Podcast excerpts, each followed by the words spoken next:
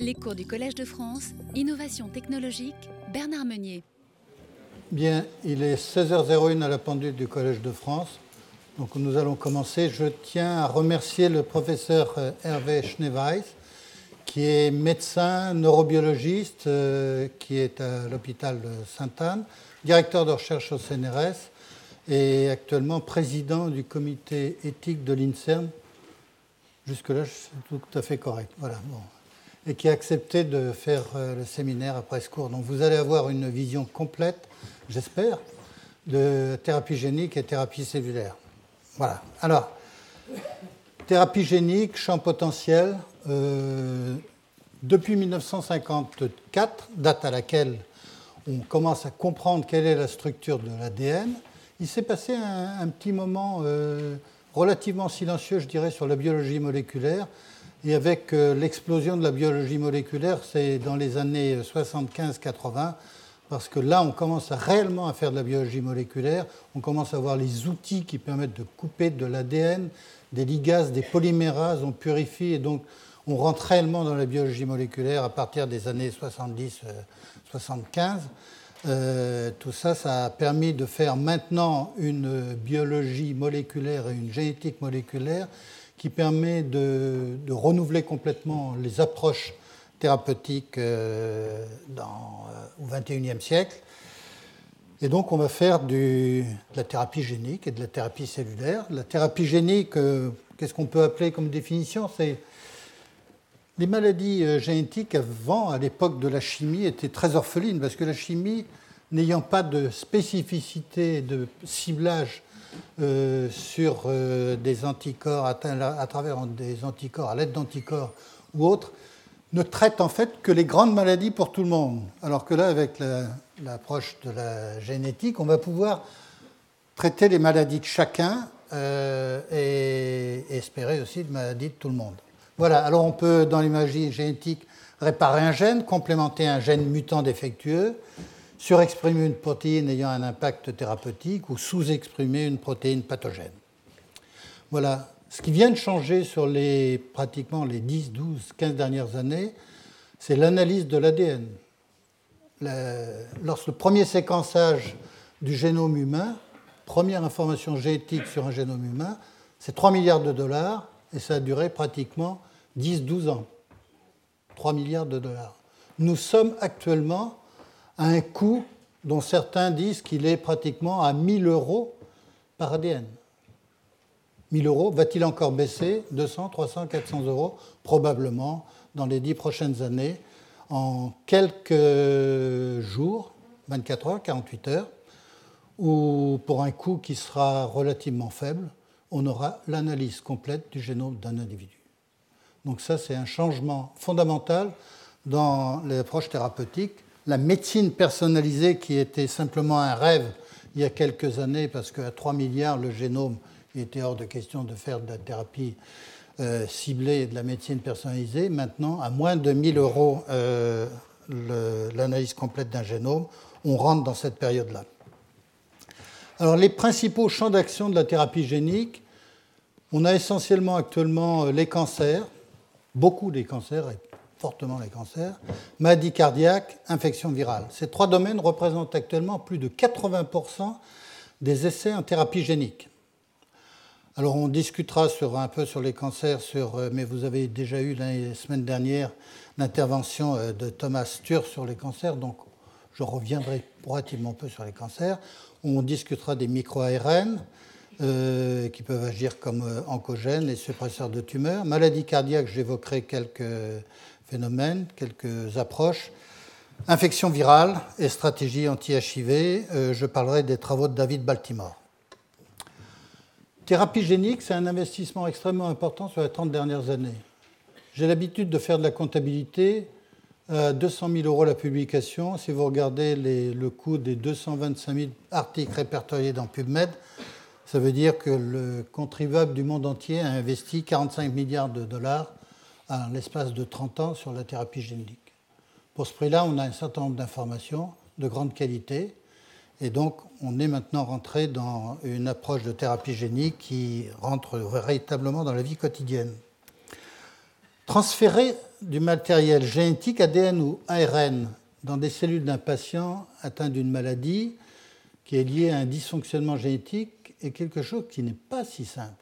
Autant les bases moléculaires du concept de la thérapie génique, appariement reconnaissance de séquences, tout ça, c'est relativement facile à comprendre et à faire, mais il y a une étape, c'est comment transférer proprement, rapidement, efficacement de l'ADN ou de l'ARN dans une cellule. Ça, c'est un enjeu majeur. Voilà. Les premiers pas de la thérapie génique, j'aime citer cet article de Marie Stephenson et Paul Zamechnik en 1978. C'est un des premiers articles où on démontre qu'avec un oligonucléotide de 13 bases complémentaires d'une partie de l'ARN du virus de Roux, on peut euh, inhiber la, formation de, protéines, de, la transcription, la, traduction pardon, de, cette, euh, de cet ARN viral. Voilà, donc là tout est dit, on a déjà toutes les informations, et c'est basé sur une stratégie qui est très simple, c'est que si vous avez un ARN messager et en face un, oligo, oligonucléotide antisens complémentaire de la séquence en question, vous avez hybridation, et la RNase H, qui est une enzyme impliquée dans la dégradation d'hybrine ADN-ARN dans la réplication, eh bien, la RNase H est capable de dégrader le brin d'ARN hybridé, le brin bleu, complémentaire du brin bleu foncé d'ADN. Et donc, vous vous retrouvez avec les morceaux d'oligonucléotides correspondant à la partie complémentaire de l'ARN. Ce principe est simple, malheureusement, il se heurte à un problème que les chimistes et les biochimistes euh, ont essayé de trouver, c'est faire pénétrer du matériel génétique dans une cellule, c'est pas si évident que ça. Nos cellules, en fait, sont parfaitement équipées pour résister euh, à l'invasion de matériel génétique venant de l'extérieur. Il est évident que si nous acceptions, comme peuvent l'accepter les bactéries facilement du matériel génétique, les bactéries échangent facilement leur matériel génétique. Et donc elles mutent tout le temps. Il y a des nouvelles bactéries, des évolutions de bactéries. Mais pour les cellules humaines, c'est différent. Nous mutons doucement. C'est-à-dire que nous n'acceptons pas facilement tout ce qui est oligonucléotide venant de l'extérieur. Si je prends l'exemple d'un jeune étudiant qui rentre dans un laboratoire de biologie moléculaire, il ne comprend pas toujours pourquoi il faut utiliser une pipette et un Eppendorf avec des gants. Alors il y a un moment où il veut faire l'expérience de faire une manip sans gants, quand le chercheur chevronné ou la technicienne chevronnée n'est pas là et a tourné le dos. Il s'aperçoit que rapidement, effectivement, en touchant sa pipette et son épandorf, au bout de ses doigts, il a suffisamment de nucléase pour dégrader tout le matériel génétique qu'il peut y avoir dans son épandorf. Donc voilà. C'est un polyanion, un oligonucléotide. Les chaînes, les membranes, c'est des phosphates portant des chaînes grasses. Donc c'est polyanion. Polyanion contre polyanion, ce n'est pas favorable. Donc on a besoin de systèmes chimiques pour faire de la transfection, faire pénétrer des oligonucléotides, ARN ou ADN, dans une cellule. Je donne un exemple, c'est le polyéthylène imide qui vient du laboratoire de Jean-Paul Bert de l'Université de Strasbourg. Euh, c'est un polymère euh, euh, qui, a un certain nombre de succès parce qu'il est parmi les plus efficaces pour faire pénétrer de l'ADN dans une cellule par internalisation, euh, accrochage de l'ADN avec ce polymère qui peut être chargé positivement, de façon à faire ce qu'on va appeler un polyplex. Donc vous voyez, vous avez ici un ADN ou un oligonucléotide circulaire ou ADN circulaire chargé négativement, et puis ces polymères sont en général des polyamines chargés positivement. Ça fait des plots de laine. Et ces plots de laine, voilà, ici, s'il y a un peu plus de charge positive que de charge négative, ça va pouvoir s'accrocher sur la membrane et ça va pouvoir être internalisé par la membrane, par la cellule, par endocytose. Voilà. Alors, c'est des structures sphériques, les voilà, de 100 à 200 nanomètres de diamètre, dont on peut les caractériser par microscopie, les regarder et savoir euh, comment elles fonctionnent et comment elles rentrent, elles pénètrent. Pour donner un ordre d'idée sur les essais cliniques euh, en thérapie euh, génique, de 89 à 2005, 860, et si on fait la période 89-2014, on est à plus de 2000 essais. Donc on est tout de même dans une évolution euh, très forte d'essais en thérapie génique. Alors, le relargage de l'ADN transféré à l'intérieur de la cellule est une étape qui n'est pas facile à contrôler, parce que vous avez cette petite pelote de laine qui va être absorbée par la cellule par endocytose. Voilà. Donc vous avez la partie de la membrane autour de la pelote de laine, et puis ensuite il y a décomposition de cette membrane. La petite pelote de laine va être transportée dans le cytoplasme, peut pénétrer dans le noyau, encore une membrane à franchir, et ensuite à partir du noyau, euh, euh, l'ADN peut être intégré, exprimer les protéines correspondantes. Voilà un exemple. Il y a une autre voie qui passe par les lysosomes, je ne vais pas détailler euh, toutes les voies possibles. Alors pour éviter les dégradations par les nucléases dont je vous parlais, les gants et les Eppendorf et les pipettes, les chimistes ont beaucoup travaillé, c'est de se dire on va essayer de trouver des modifications sur le squelette des oligonucléotides de façon à ce que les nucléases, endo- et exonucléases naturelles, ne puissent pas dégrader ce matériel biologique.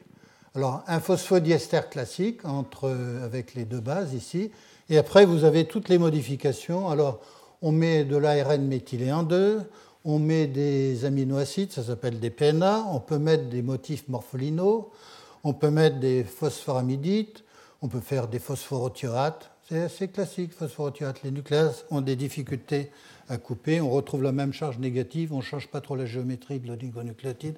Voilà, les phosphorothioates ont eu euh, beaucoup de développement. Les méthylphosphonates, c'est neutre. Alors c'est un peu différent parce que comme c'est neutre, après c'est un peu plus difficile pour les accrocher sur les polycations pour la jambe transfection.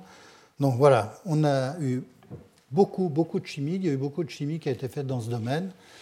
Et sur cette stratégie, utilisation d'un oligonucléotide de 20, 10, 15, 20, 25 bases, qu'est-ce qu'il en reste Actuellement, eh bien, un seul oligonucléotide antisens agréé en 2003.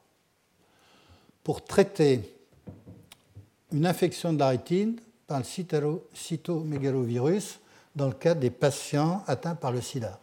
C'est la société ISIS qui a développé ça. Licence par Novartis, c'est une molécule qui a pratiquement disparu du marché parce qu'avec les trithérapies, il est évident que les infections opportunistes chez les patients atteints de sida ont largement diminué. Donc voilà une, euh, une application qui est un peu diminuée.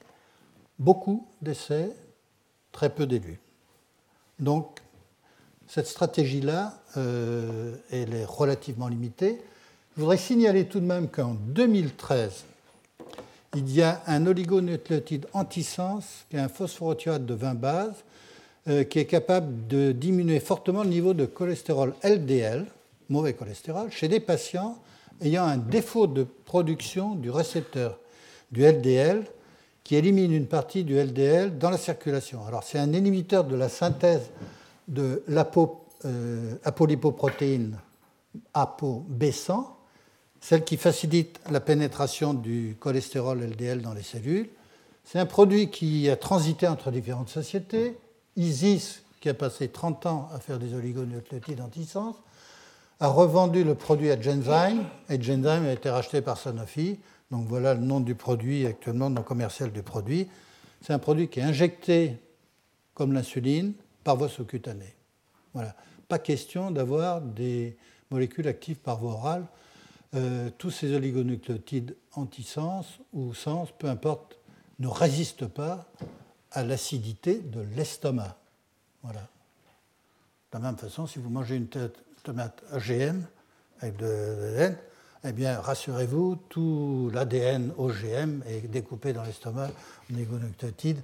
Il n'y a rien qui résiste à l'acidité de l'estomac en ce qui concerne le matériel génétique. Voilà. Alors, les virus comme vecteurs, ça c'est quelque chose qui est beaucoup plus intéressant parce que autant les oligonucléotides avec euh, des polyamines, on a eu peu de succès, autant sur les virus, on est tout de même dans une autre situation parce que quoi de mieux qu'un virus pour pénétrer une cellule? Les virus, tous les virus pénètrent les cellules. Les virus savent pénétrer les cellules. Ils ne font que ça. Ils ont été, au cours de l'évolution, sélectionnés pour pénétrer dans les cellules. Les parasites aussi. Hein. il faut quelques heures pour un parasite du paludisme pour pénétrer dans un érythrocyte. Donc, utilisons les virus. Alors, on a utilisé une collection de virus, mais principalement des rétrovirus, des adénovirus, et puis des virus, euh, des adénovirus associés. Voilà. Pour avoir des incorporations d'ADN qui soient stables dans le génome de la cellule transfectée, ou de manière transitoire s'il n'y a pas intégration de l'ADN euh, que l'on a installé dans le rétrovirus pour euh, pénétrer dans la cellule cible. Voilà une représentation schématique. Donc on construit un ADN double brin qui contient la, partie de l'ADN que l'on veut exprimer dans une cellule. Euh, on fait un peu de biologie moléculaire de façon à ce qu'il soit équipé de tout ce qu'il faut, les long terminating repeat et autres, pour qu'il y ait ensuite une bonne expression à l'intérieur. On l'incorpore dans un vecteur euh, viral qui, lui, va s'accrocher sur la cellule, pénétrer dans le cytoplasme et ensuite aller libérer l'ADN double brin dans le.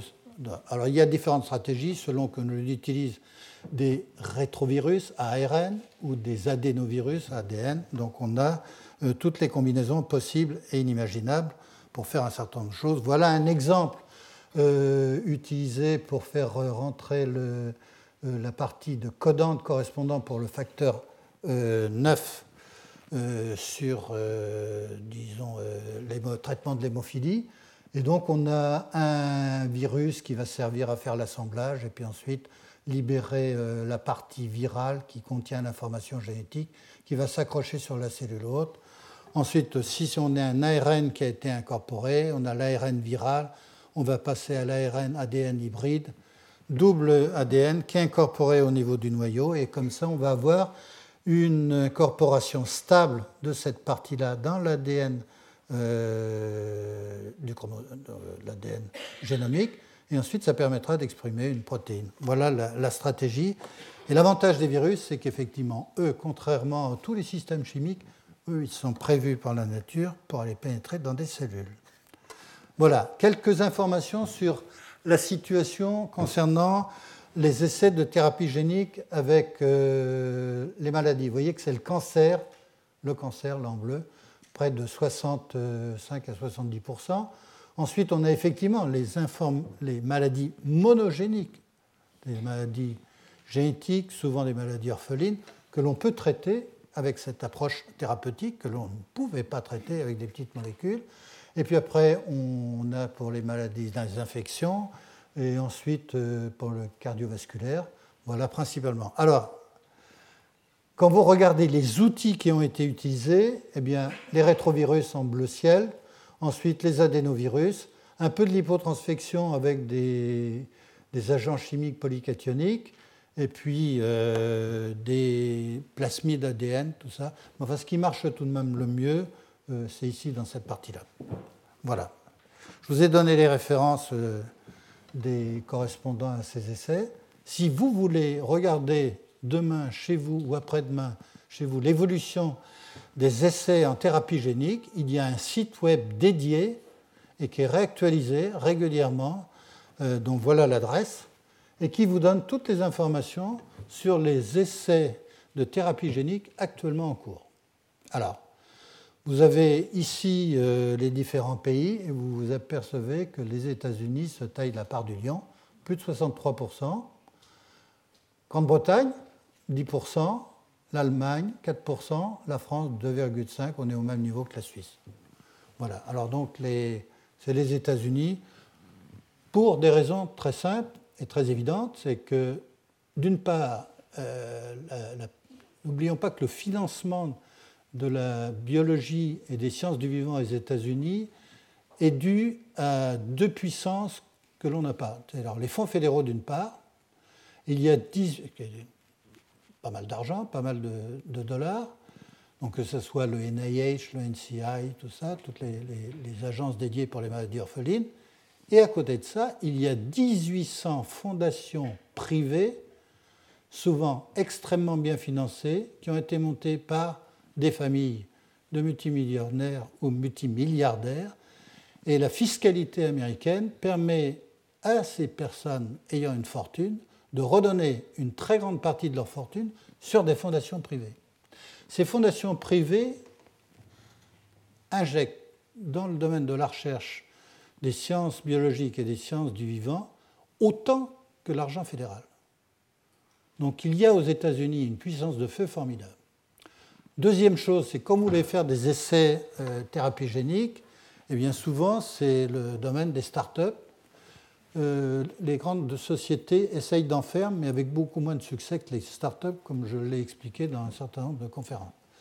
La dynamique intellectuelle des start-up près des centres de recherche d'excellence des grandes universités américaines fait qu'il y a un formidable développement de tous les essais thérapeutiques nouveaux aux États-Unis. Et ces start-up sont alimentées par le marché financier américain, qui est très favorable à l'innovation, alors que le marché financier européen est très favorable aux entreprises déjà existantes. Donc on finance l'existant, on ne sait pas très très bien financer l'innovation. Même si on en parle beaucoup et si on croit, en fait, dans la pratique, non. Sinon, on aurait l'Europe qui aurait une part plus importante que les États-Unis, étant que ce sont deux marchés comparables. On est entre 350 et 400 millions de personnes sur les deux parties, Europe au sens large du terme et États-Unis. Donc on voit bien que les États-Unis mènent le bal. Voilà. Euh, la Chine euh, est à 1,8%. Et on peut prédire que compte tenu de la dynamique chinoise dans les 20 prochaines années, la Chine sera dans le peloton de tête sur le podium euh, avec les trois médaillés, comme on a l'habitude. Je vais vite vous allez avoir plein de temps. Les ça c'est quelque chose. Alors les oligonucléotides, ça n'a pas très bien marché, et puis il y a les siRNA. Les petits ARN interférents. Alors ça c'est quelque chose qui est tout à fait intéressant. Les siRNA, ce n'est pas une grande réflexion sur euh, le... On va faire des choses avec les siRNA en thérapie. La science ne marche pas comme ça vous ne fixez pas un objectif, une planification. Un chercheur qui voulait comprendre pourquoi la couleur des pétunias euh, pouvait changer. Alors, pour pouvoir voir les gènes qui codaient pour différentes couleurs, il a découvert tout de même qu'il y avait des petites choses qui s'appelaient les ARN interférents. Et ces ARN interférents, ils ont toute une histoire, ils ont toute une activité dans les cellules. Donc on part des pétunias et on comprend le rôle, par exemple, de cette protéine, voilà, qui s'appelle dicer, et il y a un autre, c'est des complexes de protéines, un autre qui s'appelle RISC ici, qui est le RNA Induced Silencing Complex, et ces deux complexes ont été en fait trouvés grâce au pétunia. Et à partir de là, on a compris tout de même que l'on pouvait faire beaucoup de choses avec ça. Pourquoi? Parce que l'on a, si on prend un morceau, euh, un double bras d'ARN, alors dans l'ARN, les structures d'ARN, les structures, euh, ça se replie. Il y a des périodes où il y a des boucles et des tiges. Des tiges, des parties double brin, une boucle. Donc dans l'ARN messager de l'ARN de transfert, on a des structures très sophistiquées. Souvent, on a des parties double brin. Et si on veut éliminer une partie d'ARN, il y a tout un système qui se met en place avec euh, cette protéine, ce complexe protéique dissert, qui est capable de couper un ADN un ARN double brin assez important en petits morceaux de 10, 15, 20 paires de bases. Ces morceaux vont être récupérés par l'autre complexe protéique RISC qui est capable ensuite d'aller rechercher un ARN messager beaucoup plus long, s'installer sur cet ARN messager et donc couper en petits morceaux cet ARN messager. Voilà, ça, ça permet d'éliminer, lorsqu'on en a besoin de se débarrasser d'ARN dont on ne souhaite pas qu'il soit exprimé. Si on a de l'ARN viral qui vient et que la cellule a envie de s'en débarrasser, c'est un processus qui fonctionne. Voilà, à la fois chez les pétunias et chez l'homme. Et donc, la découverte et la compréhension de ce mécanisme fait que vous pouvez à ce moment-là imaginer faire interagir des petits ARN de synthèse duplex ou non duplex que vous introduisez dans la cellule et qui va être utilisé pour aller ensuite, si vous avez mis la bonne séquence complémentaire ici, la séquence complémentaire d'un ARN messager, vous allez pouvoir aller cibler la dégradation d'un ARN messager que, dont vous voulez vous débarrasser. Sur le papier, c'est magnifique et extraordinaire. Dans la pratique, dans la pratique, on revient tout de même au problème numéro un, c'est qu'il faut faire pénétrer l'ARN dans une cellule. Donc, à nouveau, les chimistes se mettent au travail, essayent de faire des polymères de plus en plus intelligents, capables d'avoir des sites labiles, dont la protonation se fait à pH contrôlé, de façon à pouvoir libérer ces siRNA euh, dans le cytoplasme euh, au niveau des lysosomes qui sont acides. Donc il y a eu beaucoup de travail qui a été fait de façon à avoir des polymères qui soient euh, tout à fait adaptés au transfert des siRNA. Voilà. Alors, de temps en temps, on aime bien travailler avec de l'or. L'or colloïdal est tout à fait extraordinaire. Si vous mettez quelques atomes d'or ensemble, ils arrivent à s'agréger et à faire soit des bâtonnets, ici, 50 nanomètres, soit des espèces de coquilles, soit des cages. Donc on a de, ce qu'on appelait l'or colloïdal à un moment. Voilà. Donc euh, l'or, des petites particules d'or sont utilisées pour transférer du matériel euh, génétique. Pourquoi? Parce que si vous accrochez sur un oligonucléotide un substituant qui se termine par un thiol, eh bien, bien que l'or soit chimiquement relativement inerte, il y a une chose que l'on fait bien, c'est que lorsqu'on a un thiol, on crée facilement une liaison soufre-or par réaction du thiol, c'est une réaction redox, sur de l'or. Et donc c'est un moyen d'accrocher de manière covalente des oligonucléotides sur des particules d'or. Et ces particules d'or, eh bien, elles pénètrent dans les cellules, elles peuvent se balader dans le matériel biologique. Donc on aime bien faire des nanoparticules d'or pour transférer du matériel génétique. Voilà. Donc on a l'arsenal, c'est les polymères d'un côté et des particules d'or, par exemple, on peut faire un certain nombre de choses. Alors, premiers essais cliniques d'un siRNA en cancérologie, euh, c'est 2013, et donc on a l'utilisation d'un siRNA qui est ciblé pour essayer de se débarrasser de métastases du foie euh, en ciblant euh, un facteur qui est important dans la croissance des, vaisseaux sanguins autour des tumeurs. Les tumeurs ont besoin d'être vascularisées et si vous bloquez la vascularisation pour se développer, ça se développe vite une tumeur par rapport à, une, partie d'organes sains, beaucoup plus vite. Et donc la vascularisation d'une tumeur est importante et si vous bloquez cette vascularisation ou la métastase, eh bien à ce moment-là, vous pouvez vous débarrasser de la tumeur ou de la métastase. Donc L'essai thérapeutique consiste à injecter du siRNA enveloppé dans un liposome avec les molécules chimiques dont je vous ai parlé tous les 15 jours avec des quantités qui sont de l'ordre du milligramme par kilo et c'est une injection IV en 15 minutes. Bonne tolérance, régression complète des métastases du foie chez des patientes atteintes d'un cancer de l'utérus. C'est des résultats qui ont été publiés l'année dernière et on peut espérer avoir un développement positif et l'amélioration de la situation sur un certain nombre de cancers avec cette stratégie. Donc c'est une stratégie supplémentaire qui s'additionne à toutes celles dont vous avez parlé, Thomas Sturz. L'utilisation d'ARN messager direct. Alors, c'était une idée totalement farfelue il y a quelques années. Il y a un certain nombre de brevets qui ont été pris, y compris au niveau INSERM en France, brevets qui ont été utilisés, exportés aux États-Unis. Et Stéphane Bancel, ancien dirigeant de la recherche de Biomérieux, a levé des fonds à l'espace de deux ans, a recruté 140 personnes.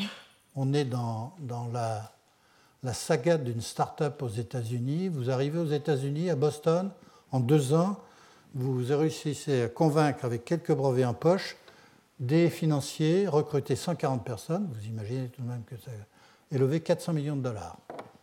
Cette société, euh, dont j'ai perdu le nom, je crois que ça s'appelle Moderna, eh bien, est en train de se développer à Boston et on va voir ce que ça donne. J'espère que euh, ça va marcher pour eux. Je voudrais terminer avec un certain nombre d'exemples de réussite en thérapie génique. Premier exemple que je voudrais vous citer, c'est Alain Fischer, qui est ici professeur au Collège de France. C'est le Necker, la thérapie génique concernant des enfants, ce qu'on appelle les enfants à bulles, des enfants qui ont un déficit immunitaire euh, tout à fait euh, malheureux et qui sont atteints par un déficit immunitaire dit combiné sévère, c'est ce qu'on appelle le DISC, qui est dû à un défaut du gène IL2RG, codant pour la chaîne gamma d'un récepteur d'interleukine. Et ce sont des enfants qui ne peuvent pas vivre dans l'atmosphère et la contamination de tout ce que l'on peut avoir autour de soi en ce qui concerne les infections. Il y a un déficit immunitaire euh, qui fait qu'ils vivent dans une boîte à gants en quelque sorte. Insérer le gène qui permet de coder pour ce récepteur permet effectivement à ces enfants maintenant, sur les 9 qui ont été traités à Paris, 8 actuellement suivent une scolarité normale. Voilà un succès, un équerre qu'il fallait absolument euh, signaler. Alors, insérer du matériel génétique dans de l'ADN double brun, sans qu'on sache exactement actuellement contrôler cette insertion, ça veut dire que l'on crée aussi une perturbation.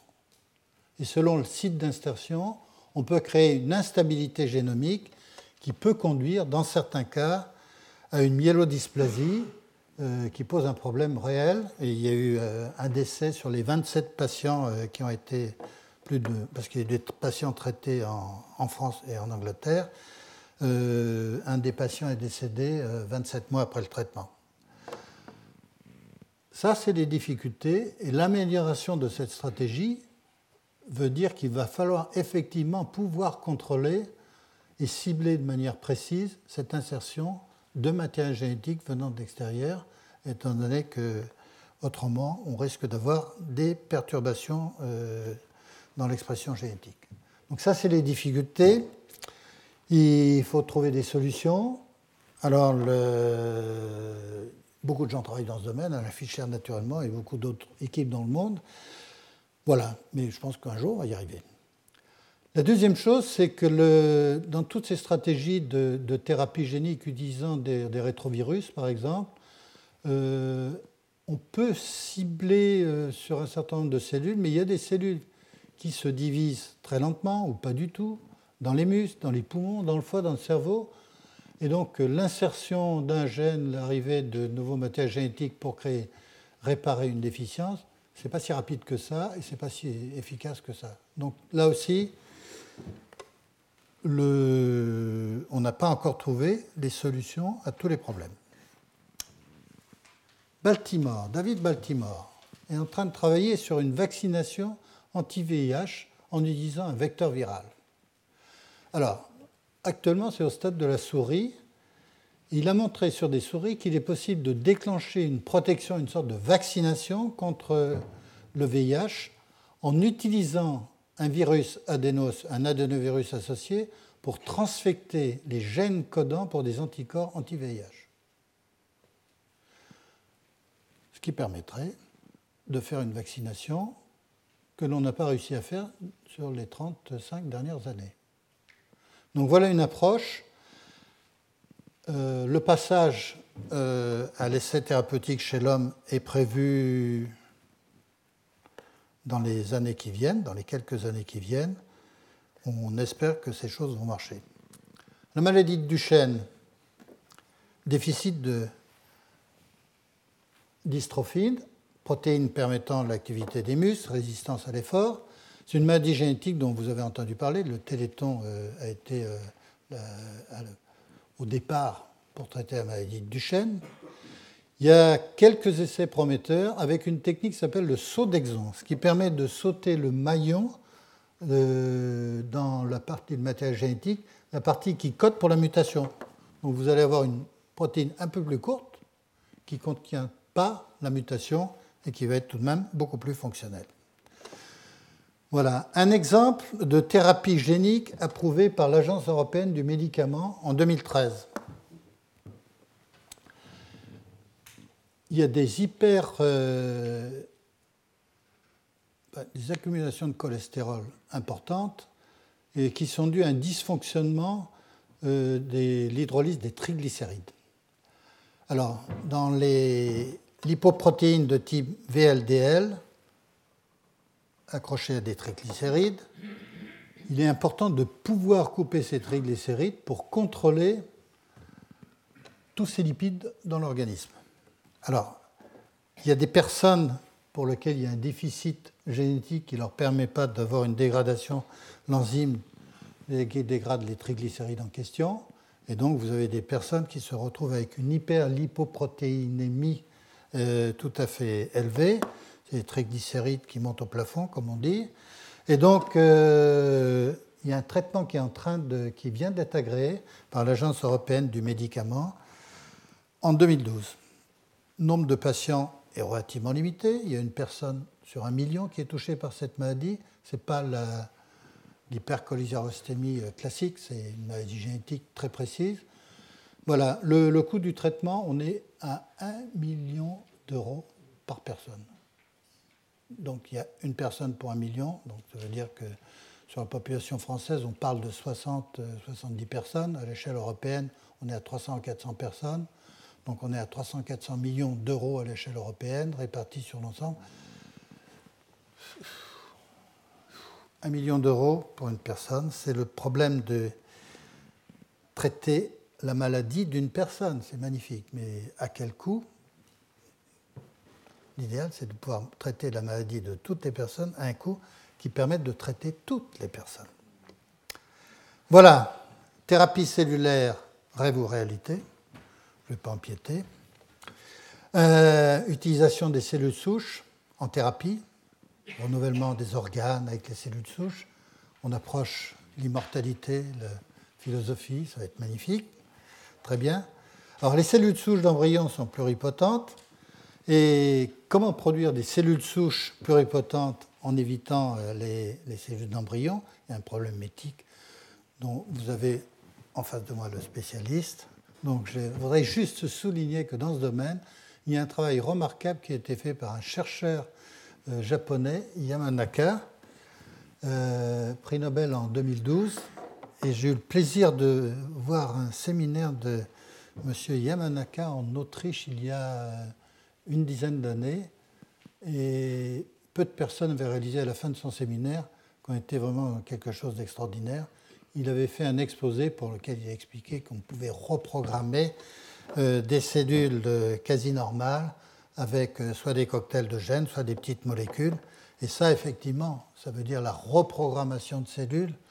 Euh, ça va permettre de, faire des, cellules qui vont pouvoir redevenir des cellules de muscles cardiaques, par exemple, et traiter après des infarctus et des nécroses du muscle cardiaque avec de nouvelles cellules du muscle cardiaque. Ça ouvre des perspectives euh, au point de vue thérapie absolument extraordinaires.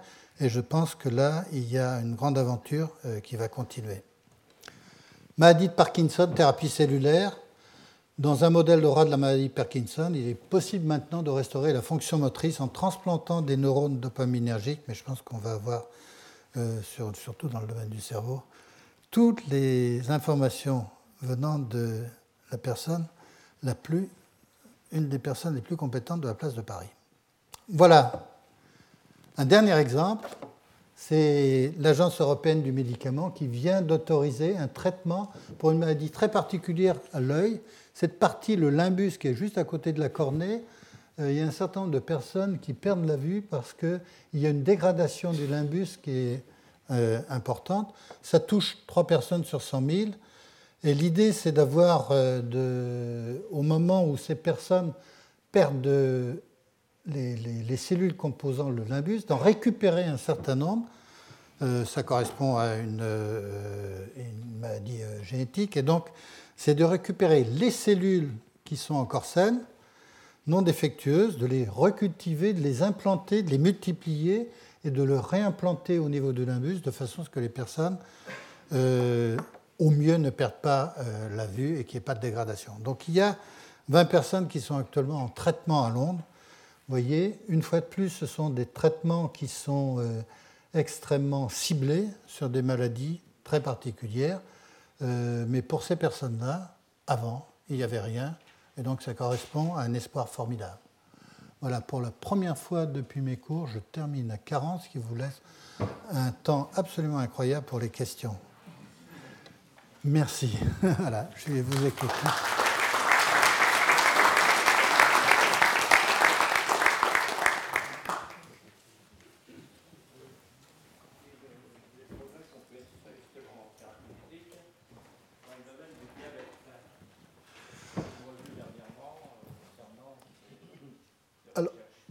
Je n'ai pas couvert tous les domaines parce que vous comprenez qu'avec la thérapie génique, ces approches que ce soit et la thérapie cellulaire derrière, on va couvrir effectivement euh, tous les champs, euh, pratiquement euh, presque tous les champs des pathologies que l'on rencontre. Donc là, j'ai fait peut-être trop court, j'aurais dû faire 10 minutes de plus sur le diabète. voilà, j'ai fait un peu court et je pense qu'il y aura effectivement des développements. On a maintenant on commence à avoir la maîtrise des outils et on va affiner tout ça dans les dix prochaines années. Je pense que ça va se développer euh, de manière formidable, avec deux paramètres à faire, c'est avoir des outils de plus en plus efficaces et ensuite d'avoir un abaissement des coûts de façon à ce que ces thérapies personnalisées puissent être accessibles, non pas sur des pathologies qui concernent quelques personnes ou quelques milliers de personnes, mais sur des pathologies qui concernent beaucoup de monde voilà, j'ai deux questions, ici puis ensuite là-bas. Retrouvez tous les enseignements du Collège de France sur www.collège-2-france.fr.